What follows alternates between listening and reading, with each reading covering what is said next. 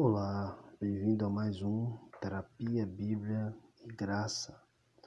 Na segunda passada, falamos sobre a importância de guardarmos as nossas emoções. Hoje iremos refletir em algo mais prático.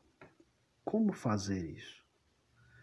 É, já estamos conscientizados, desde a segunda-feira passada, de que precisamos aprender a proteger ou guardar as nossas emoções. Mas como fazer isso? Como proteger as nossas emoções? Como guardar nossas emoções? É, eu diria que eu pontuaria aqui quatro pontos, quatro, quatro formas de fazer isso. E eu queria transmitir para você essas quatro formas que eu pratico como exercício diário na minha vida. Eu acredito que também, é, assim como tem servido para me ajudar, vai também servir para ajudar você. Não apenas me ajuda, mas ajuda meus pacientes e meus consulentes. Em primeiro lugar, aprenda a se conectar com as suas emoções. Há quem pense que uma das formas de se manter equilibrado emocionalmente é se embotando ou se fechando para com suas emoções. E na verdade é totalmente o contrário. A ideia é totalmente outra. É necessário, é necessário que tenhamos conexão com as nossas emoções. Você precisa saber onde começa e onde termina a sua ira. Você precisa saber onde começa e onde termina suas tristezas. Você precisa saber é, o que serve como gatilho para suas angústias, o que te angustia.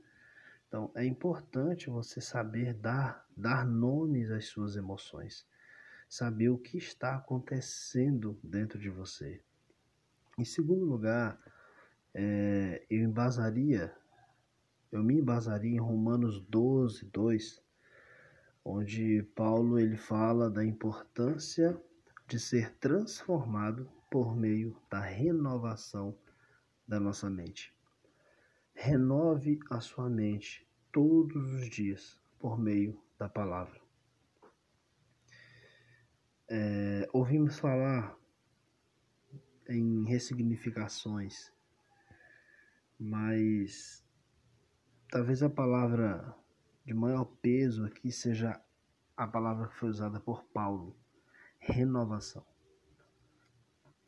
Veja, renovação não é inovação. Inovação é trazer algo novo, algo que outrora não estava ali. Mas renovação é o ato de fortificar, fortalecer ou tornar novo outra vez algo que já está ali. Então, a palavra de Deus, ela se renova a cada dia. E não é que ela traz, não é que ela vem todos os dias trazendo algo novo, mas é que as verdades centrais que estão contidas nela, todos os dias se renovam e surgem em nossa mente como uma luz raiando na escuridão. Então, Aprenda a renovar sua mente em Deus, em Cristo, na Sua palavra todos os dias. Em terceiro lugar, desenvolva domínio próprio. Existem várias técnicas, existem várias, várias formas, várias é, maneiras de você alcançar uma, um equilíbrio interior, uma quietude, uma capacidade de estar resiliente, estar tranquilo em situações difíceis, em situações estressantes, mas em nenhum desses métodos e formas que, diga-se de passagem, alguns até científicos, como por exemplo a hipnose, é, são métodos válidos cientificamente falando, é, mas eles não glorificam a Deus na, na sua forma mais essencial. Glorifica a Deus porque todas as coisas, todas as coisas, todas as boas dádivas, tudo que é, é bom na terra descende de Deus. Não tem como o mundo caído produzir coisas boas. Então, o que há de bom no mundo só é bom por causa da graça de Deus sobre a terra.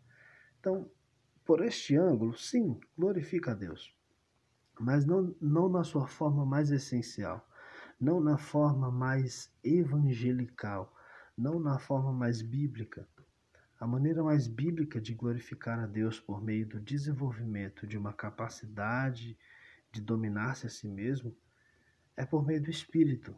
Em Gálatas 5:22, um dos aspectos do fruto do Espírito é o domínio próprio.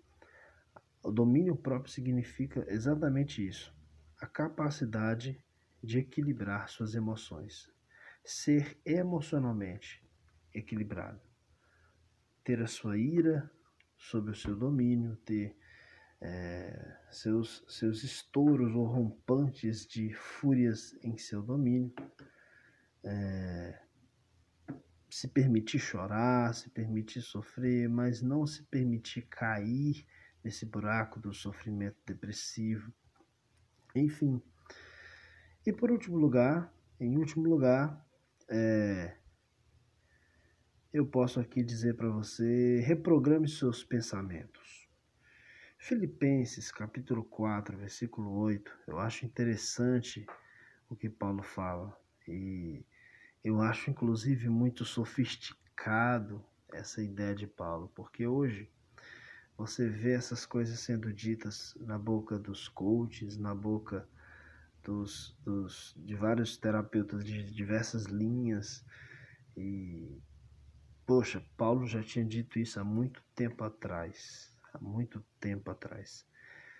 Filipenses 4,8 fala: Quanto ao mais, irmãos, tudo que é verdadeiro, tudo que é honesto, tudo que é justo, tudo que é puro, tudo que é amável tudo que é de boa fama, se há alguma virtude, se há algum louvor, nisso pensai. Em outras versões está que isso ocupe os vossos pensamentos. Reprograme os seus pensamentos. Aprenda a reprogramar a sua cabeça. Se você não, não, não sabe dominar seus pensamentos, e quando eu falo, gente, dominar, eu não falo de viver em uma ansiosa e angustiosa sede obsessiva de controlar o que vem à mente. Não é isso, você não controla o que vem à mente, mas você controla o que vai ficar lá na sua mente. Então, aprenda a ocupar, a consumir é, é, é, pensamentos verdadeiros, sabe? É, se desconecte das ilusões, das fantasias. E para isso vai ser necessário você se afastar de redes sociais, se afastar de mídia, se afastar de um monte de coisa, de um monte de baboseira que esse mundo tem produzido. Segundo, pensamentos honestos. Sabe, seja honesto consigo mesmo. Seja uma pessoa muito, muito, muito verdadeira consigo mesmo. Porque tem pessoas que costumam se enganar demais tem de ser verdadeiro. Terceiro, pense coisas corretas, coisas justas. Não ocupe sua mentalidade, não ocupe seus pensamentos, não ocupe a sua cabeça com injustiças, com pensamentos incorretos. É, pense puro, tente manter uma, uma mentalidade pura. É, nosso, do nosso interior flui do nosso interior, do nosso coração, da nossa psique, ou de forma mais freudiana, do nosso inconsciente, flui muita coisa pesada. Nós temos às vezes ideias, pensamentos muito pesados, pensamentos bem pecaminosos. E nós precisamos tomar cuidado com esses pensamentos, inclusive pensamentos perversos surgem em nossos, em nossos corações. E precisamos aprender a lidar com eles. Então, tente pensar de forma justa, correta, reta. Né? Pense de forma correta, pense de forma pura, pense de forma amável. Dê lugar ao amor em seus pensamentos. Sabe? Pensa, pensa em coisas amáveis, em coisas, em coisas boas.